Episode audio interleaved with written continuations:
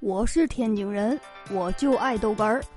天津人讲笑话开始了。今天呢，在外面遛弯儿，看见有这么爷俩啊，在外面遛。嗯，爸爸呢二十来岁吧，小孩儿也不大，呃，几岁，刚上幼儿园。爸爸，嗯，什么是女朋友呀？如果你长大了是个好男孩，你就会得到一个哦。哦，那爸爸，那如果不是好男孩呢？那你就会得到很多个哟。这什么倒霉爹？这是！哎呦我的妈！取钱，取钱，在哪儿取？ATM 机取。啊，你现在取整整钱的话，人家里面不给你取。